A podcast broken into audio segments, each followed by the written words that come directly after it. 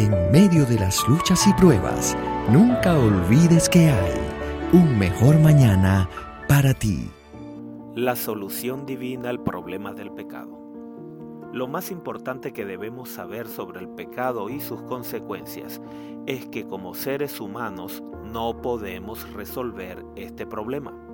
Por mucho que lo intentemos al final del día, estaremos en la misma situación podemos mejorar ciertas cosas, pero podríamos caer en la tentación de jactarnos de nuestra bondad y creer que somos mejores que los demás. Caeríamos en el mismo pecado del fariseo de la parábola, aquel personaje que la mayoría de nosotros considera insoportable. Es triste saber que no importa cuán ignorante sea una persona, siempre sabe cómo pecar. Todas las religiones y la filosofía se ocupan del problema del mal y en hacer que el ser humano mejore, reformar nuestra vida, obtener sabiduría, mejorar nuestras relaciones sociales, vencer nuestros malos hábitos y otros temas de la misma naturaleza, conforman la sabiduría de todos los tiempos. A pesar de eso, al final de la vida, estas filosofías no cumplen completamente con su objetivo. El pecado es un intruso que ha envuelto al mundo.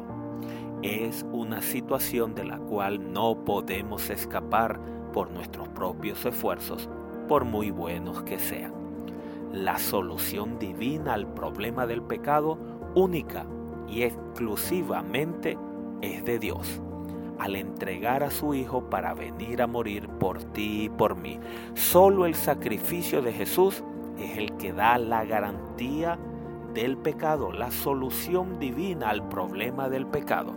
No está en nuestras manos por imitación, no está en nuestras manos por capacidad propia, está en las manos de Dios, en su obrar por su Espíritu, en y por nosotros. Recuerda lo que dice el texto bíblico en 1 Corintios 15 del 3 al 4. Cristo murió por nuestros pecados y que resucitó al tercer día según las escrituras.